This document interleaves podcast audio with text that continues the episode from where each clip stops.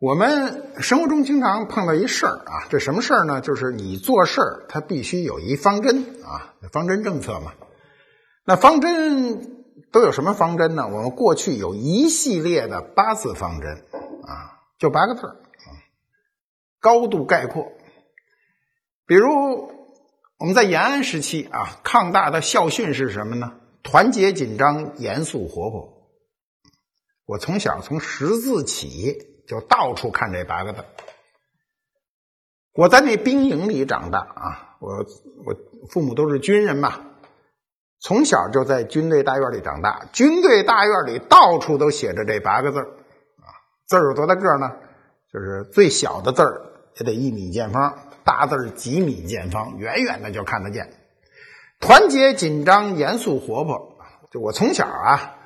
就是看见这八个字呢，就不是特容易理解。那时候小嘛，对这个“紧张”这个词儿啊，因为我认为的紧张就是你这事儿有点胆怯，心里有点紧张，是这意思。你说没事老这么紧张是什么意思？后来我才明白，这紧张不是让你心里胆怯紧张，而是让你警觉起来啊。因为那时候中华人民共和国还没成立呢，抗大嘛。严肃活泼呢？这俩呢？这俩词儿一直是对抗的啊！我就认为这严肃就不能活泼，活泼就不能严肃啊！后来才明白，这严肃啊是对着工作而言，活泼是对着生活而言。你生活状态中不能老天天板着个脸，但你工作的时候不能老嬉皮笑脸，就这意思。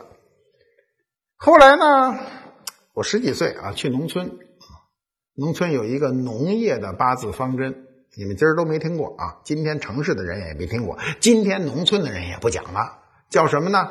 叫土肥水种密保管工啊！这八个字啊，我说的溜着呢。土肥水种密保管工，土地是农业的一个基础啊，所以我们那时候讲这个土壤改良啊，这个这个土地一定要肥沃。土肥肥是指肥料。我们今天种地最坏的一个事是大量使用化肥。化肥是你让农业可以增产，但对土地付出巨大的代价。如果化肥使用多了，这土地就板结。所以我们当时讲的肥是农家肥，农家肥是什么呢？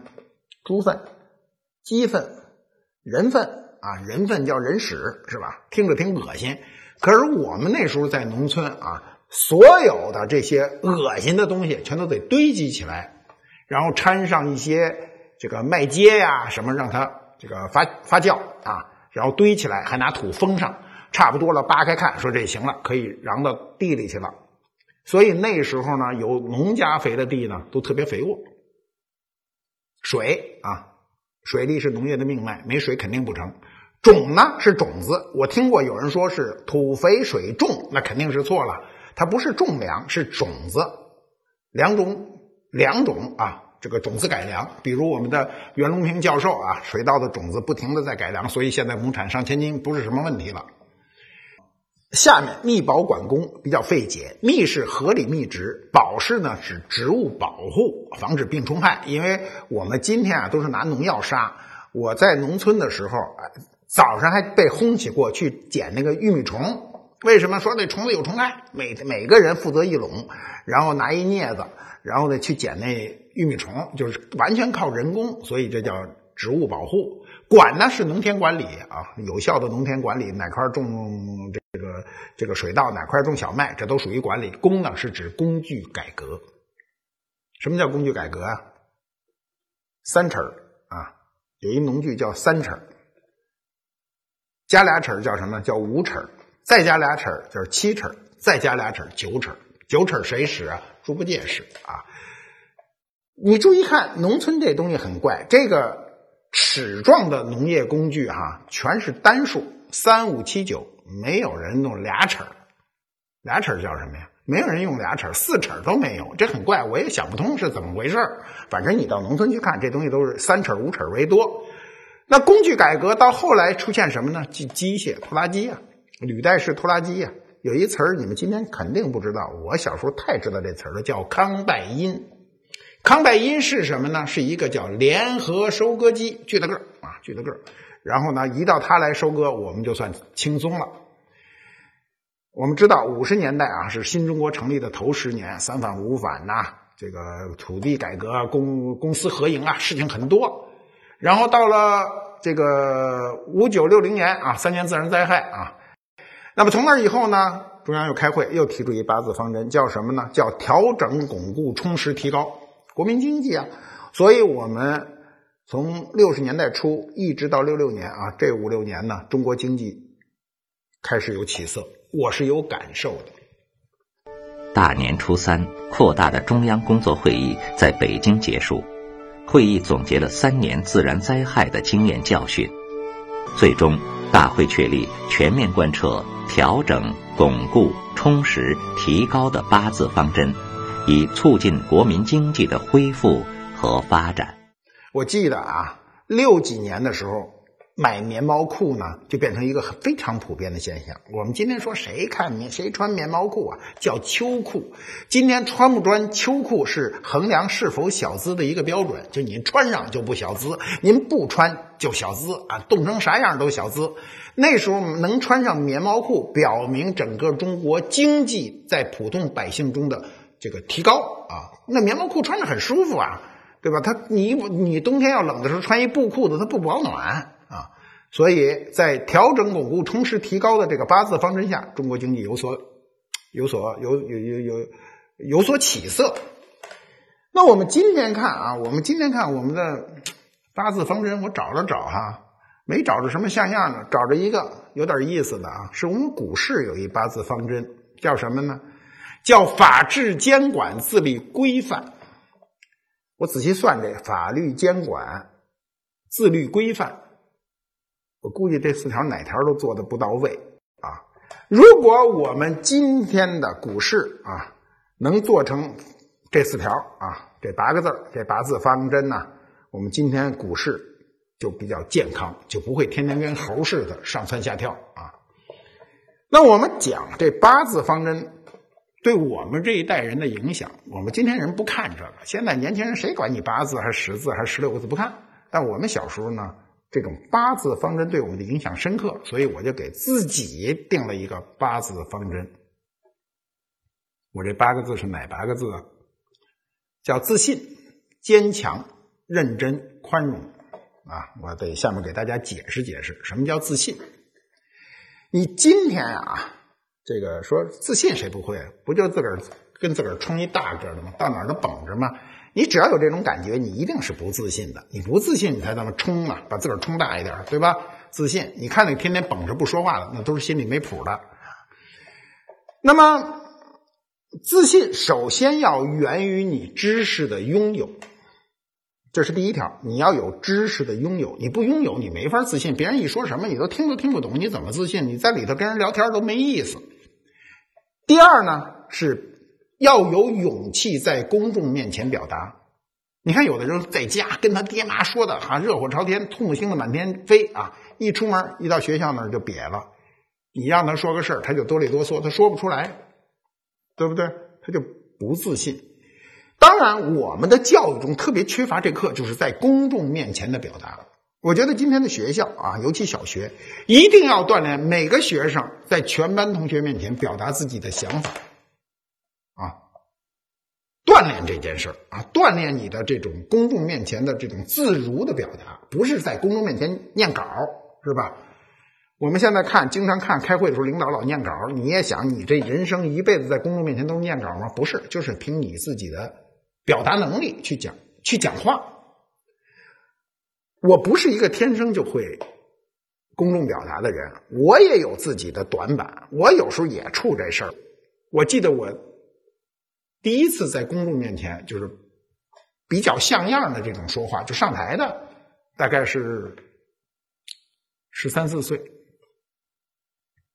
说没感觉是瞎说，腿肚子乱转啊，腿肚子都是硬的啊，我今儿摸着还有点感觉呢，就是硬的啊，为什么呢？就是不知不知道这个局面，控制不了这个局面，但我现在就不会，现在你多大场合我出去说话，我不会紧张啊。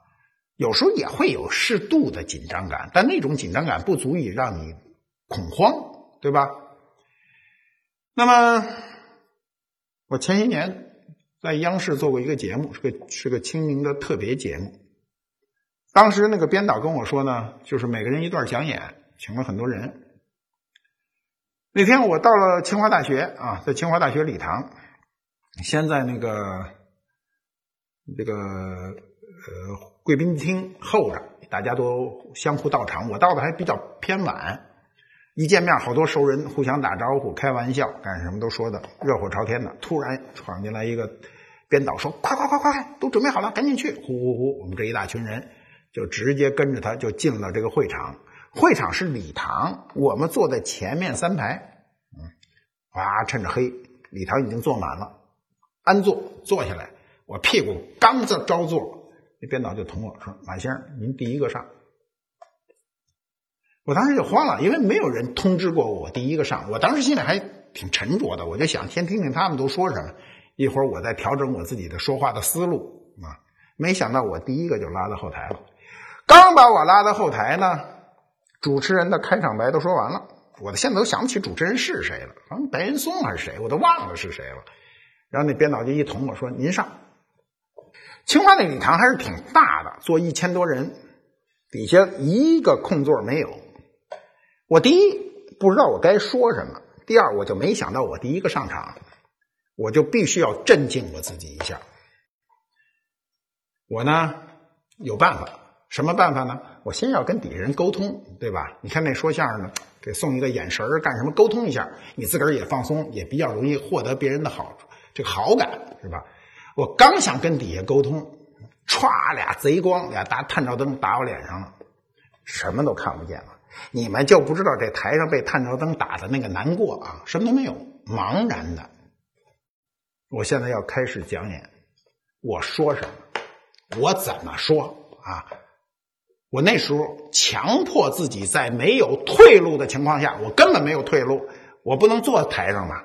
我不能一屁股坐台上说：“我这不行了，你把我害死了，你怎么把我害成这样？”我不能吧？我一定要把这话说完，对吧？我在那儿大概说了有个十五分钟，大概五分钟以后，我就能听到近处的人有这个啜泣的声音，啊。这个我自己也非常的就进入那个状态，我强迫自己。那么这个自信怎么来的呢？那我想就是你源于你平时积经验的积累。你在没有退路的时候，一定要强化自己的这个状态。你没有退路了，你有退路，当然你想退路。我要当时有退路，我我肯定打退堂鼓。我先回去，你让我准备准备，让我缓冲缓冲。可当时没有，所有人都准备好了。对吧？我下来以后呢，半天自己还没有平复，就是我迅速进入一个状态。我进入状态是救了我自己。别人都说：“哎呀，你那状态怎么那么好？”我其实不是。那天如果啊，如果按照我的想法，我在后面几个人上去，我可能还没有那个状态。所以我觉得自信这一点上，对于一个人来说啊，在关键的时候，在公众面前表达自信是第一重要的。第二啊，我们讲坚强。坚强这个词儿啊，是一个很虚的词儿。说怎么坚强？我遇到啥事儿要坚强啊？坚强是一个内心的感受。我们一生中啊，不论你多么富有啊，你多么这个生活多么顺利啊，你在生活中遇到的一定是逆境比顺境多。你在生活中触到短暂的这种困境，是一个非常简单的事儿。比如你得疾病，对吧？比如你受伤。对吧？没你你我就受过伤啊，我受过很多伤啊，有时候它真疼啊，那怎么那得忍着呀？所以，我们这种物理性的困境，什么叫物理性？就是你受伤了，这叫物理性的困境啊。你怎么去在这种困境中表示一个坚强？不能随便破个口就哭的自个儿昏天黑地，有人自个儿手上拉一口能哭晕过去，对吧？我们都不会，我们过去受伤，我胳膊都都断过，头一回告诉你们啊，我胳膊断过，要不然我胳膊都全是肌肉，就是断了以后就不怎么锻炼了啊。那怎么着呢？就是打石膏嘛，打一石膏，哎，隔些日子这胳膊比这胳膊细，为什么就断了？当时没有什么，我们那时候小时候受的这种坚强的教育，就是男儿一定要死在战场上。我小时候坚定的认为，我一定要死在战场上，是吧？一定要跟他们拼了啊！所以这是简单的，就我说是一种物理性的一种困境。但我们社会性性的逆境呢，每个人都有。对吧？生活中不如意的事你怎么能让你内心坚强起来？大家都觉得我很顺，是吧？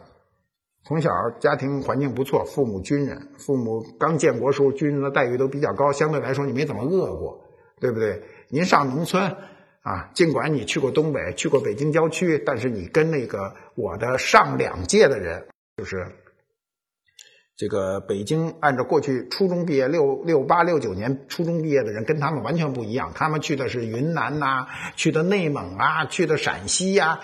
这些地方都非常艰苦，比我们要艰苦的多。那相对来说，我就不算这个太多的社会逆境，是吧？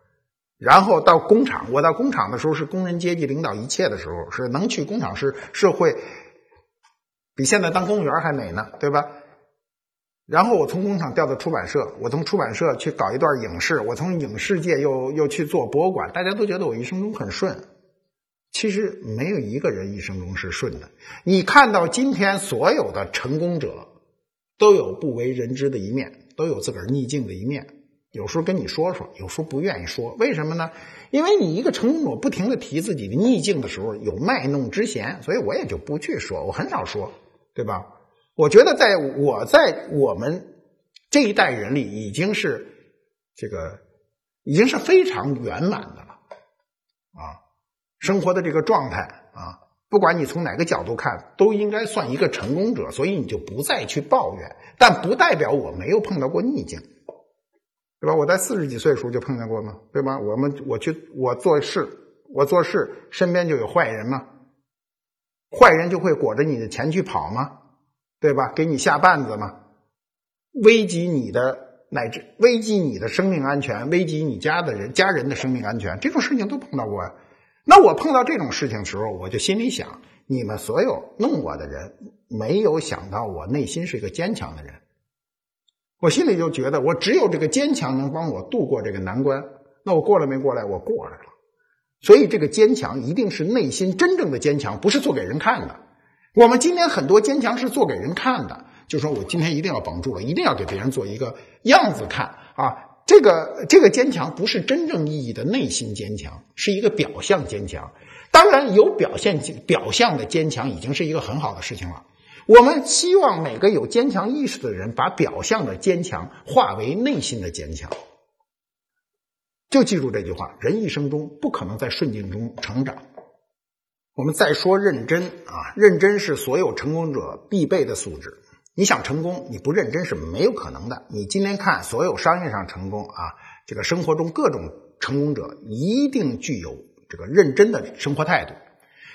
认真生活是一个态度，工作是一个态度。有人是我见过的人啊，就是生活中特别认真啊，什么事斤斤计较，但工作中特别懈怠。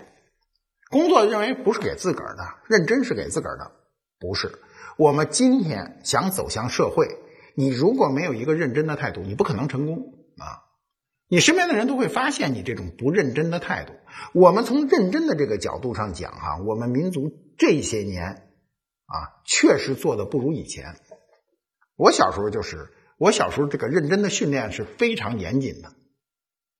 比如啊，我这个二十几岁的时候调出版社，调出版社以后呢，这个。当然，你从工厂直接调到出版社，你由一个工人变成了一个编辑的时候呢，你觉得好像一步登天了吧？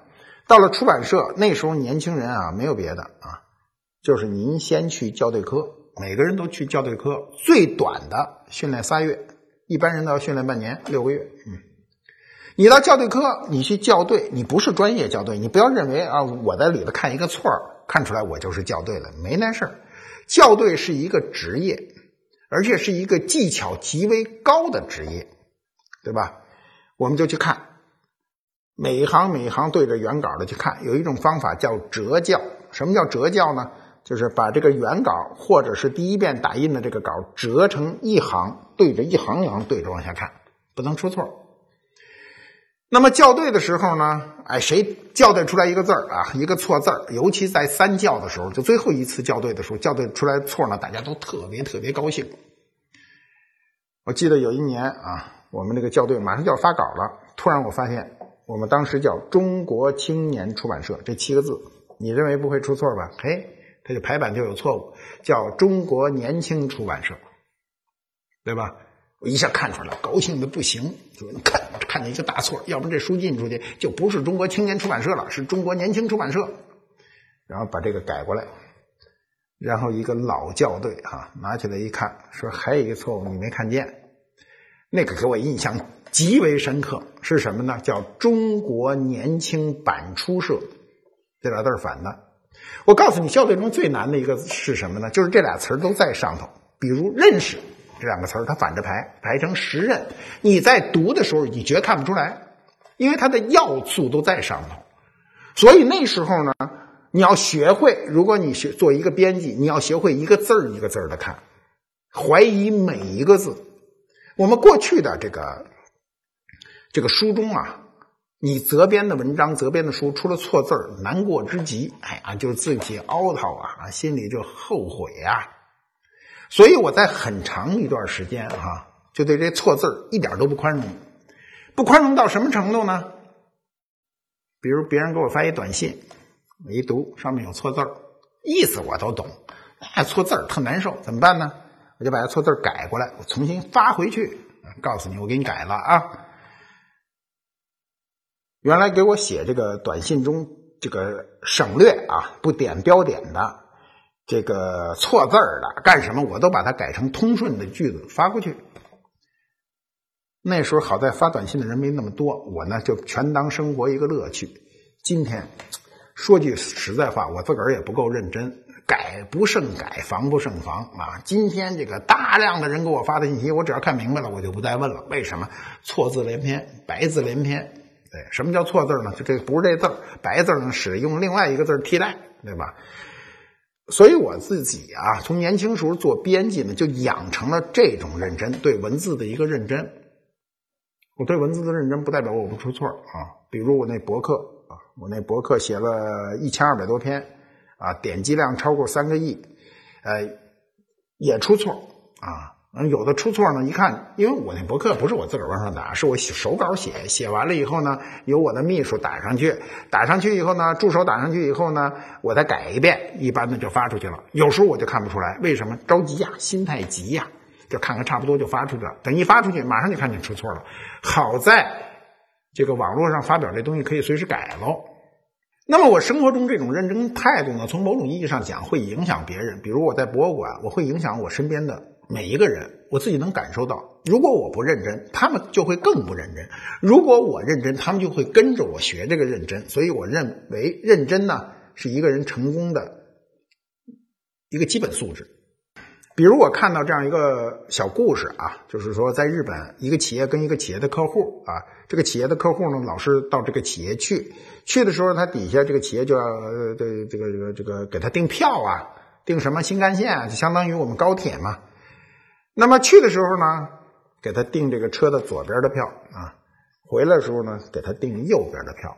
每次如此，哎，他就给他感感到很奇怪，为什么这个订票的人每次都要给他换方向呢？是因为他去的时候，这个富士山在他的左边；回来的时候，富士山在他的右边。所以每一次订票的时候，这个细节被他的这个公司的助手或者说这个秘书注意到了。所以很认真的帮他订每一次的票啊。我们今天觉得，哎呀，我给你订张票就差不多就行了，爱哪边哪边赶上哪边是哪边。不，人家给他挑这个座，让他每次在来来往的过程中，心远远的欣赏这富士山。那么这客户呢，就后来就发现这个事儿以后，就特别受感动，想啊，这个企业哈，连这么大的一个小事都做得如此完美，那我有什么理由不跟他很好的合作合作呢？所以就把他的营业额提高了若干倍，我觉得这就是小事让你成功的一个一个范例。那么最后啊，这八字方针最后一条叫宽容，认真是对自己的，宽容是对待这个社会的。我们今天如果能大家都对这个社会宽容一些呢，你的生活状态就会更好，就会更愉悦一些。我们常听的一个小故事是六尺巷啊，这故事很多人都讲过，是吧？就说的是张廷玉啊，呃，老家来信就说这个这个这个巷子很本来就不宽，就六尺，是吧？每个人都在争这个争这个尺度，那么张廷玉接到这家书以后呢，就写了一首诗，叫“千里修书只为墙”，让他三尺又何妨？长城万里今犹在，不见当年秦始皇。这诗写的啊，让我说绝对不是张廷玉写的。张廷玉明史总裁啊，吏部侍郎，学问巨大啊，天下不是第一也是第二，怎么能写这么一首打油诗？但这个诗寄托了我们民间美好的愿望。双方发生矛盾，就让一步吧。我们常说啊，这个忍一刻风平浪静，让一步，退一步海阔天空，是吧？我们有时候就是事情要退一步。